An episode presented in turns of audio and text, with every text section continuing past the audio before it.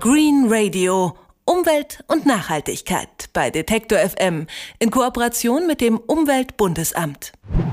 Konstanz am Bodensee soll eine grüne Stadt sein mit vielen nachhaltigen Projekten wie Gemeinschaftsgärten, ökologisch bewirtschafteten Bauernhöfen, einem umweltbewussten Catering-Dienst. All diese Initiativen stellt ein spezieller Stadtrundgang vor. Meine Kollegin Insa Vandenberg ist mit der Gründerin dieses Angebots durch die Altstadt von Konstanz geschlendert, um sich das genau erklären zu lassen. Und jetzt bist du bei mir im Studio und kannst davon erzählen. Hallo Insa. Hallo. Was ist denn das besondere Ziel ähm, solcher Nachhaltigkeitsstadtrundgänge? Ja, diese Touren sollen Städte und Gemeinden aus einem anderen Blickwinkel zeigen, einfach mal eine Alternative zum herkömmlichen Konsumverhalten bieten.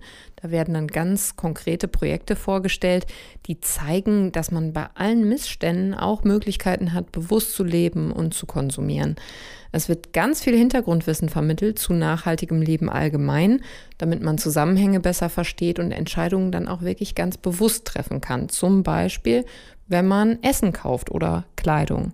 Und ich war in der vergangenen Woche in Konstanz und habe mich da mit Judith Wehr getroffen. Sie ist 2009 an den Bodensee gezogen und hat dann eben erstmal gesucht, wo kann ich regionale Produkte einkaufen, wo ist der nächste Carsharing-Verein.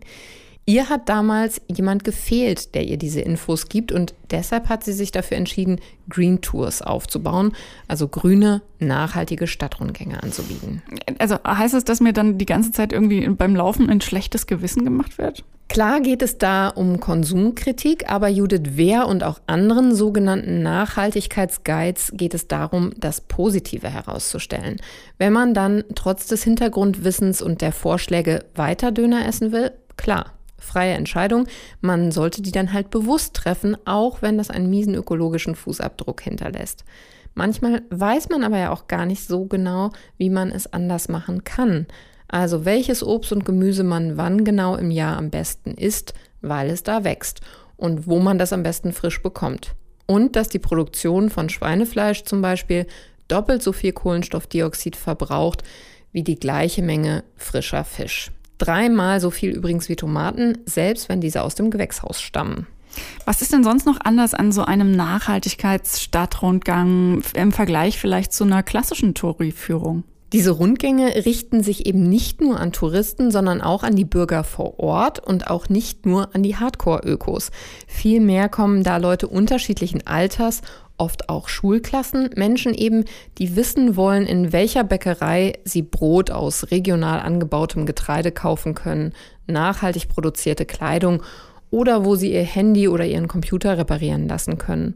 Und in der Regel können die Teilnehmenden sich bei einer solchen Führung auch nicht einfach nur so berieseln lassen, sagt Judith Wehr von Green Tours aus Konstanz. Also ich denke, einerseits geht es bei mir auch darum, dass die Leute mitdenken und, und auch mitreden. Also ich bin keine Alleinunterhalterin. Ähm, und ja, also mir ist es immer wichtig, dass die Leute auch selber berichten, wie sie darüber denken, über Themen. Und ich versuche auch ähm, bestimmte Spiele und Anekdoten so zu integrieren, also dass es so ein bisschen aufgelockert wird.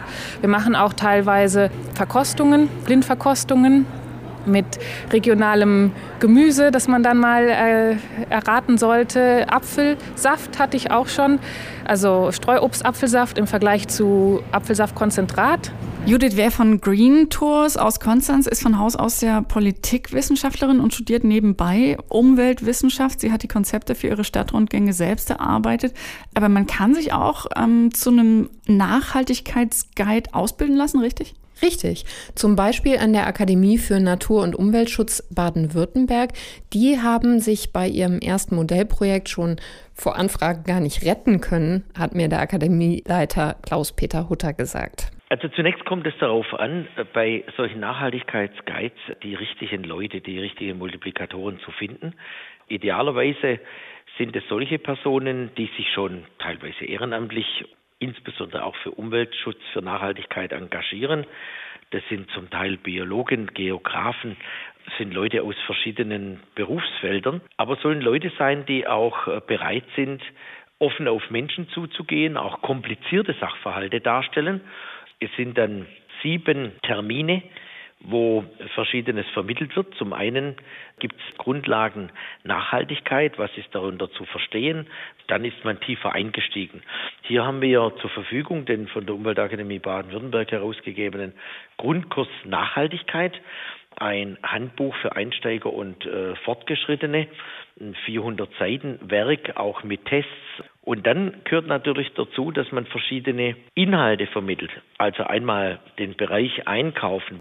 Ein anderer Tag äh, ist dann gewidmet dem nachhaltigen Bauen, der Energieversorgung im Haushalt. Dann gehört dazu, ganz wichtig und immer bedeutender, gerade in Ballungszentren, wie wir es hier im Großraum äh, Stuttgart auch darstellen, nachhaltige Mobilität.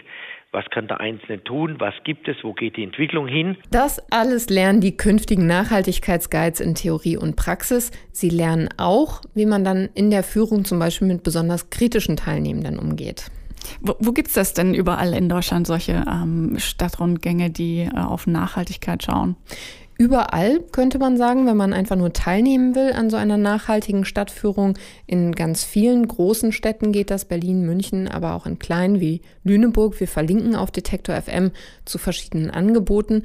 Darüber hinaus wird aber auch diese Fortbildung überall in Deutschland angeboten. Die Akademie für Natur- und Umweltschutz Baden-Württemberg beispielsweise bereitet solche neuen Ausbildungskurse vor für Stuttgart und Heilbronn, aber auch die Jugendorganisation des BUND, des Bundes für Umwelt und Naturschutz, die bieten solche Fortbildungen an, zum Beispiel in Mecklenburg-Vorpommern oder in Bayern.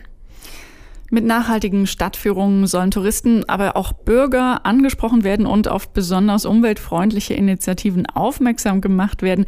Detektor FM Green Radio Reporterin Insa Vandenberg hat uns diese Rundgänge und auch die Ausbildung solcher Nachhaltigkeitsguides vorgestellt. Danke, Insa. Sehr gern.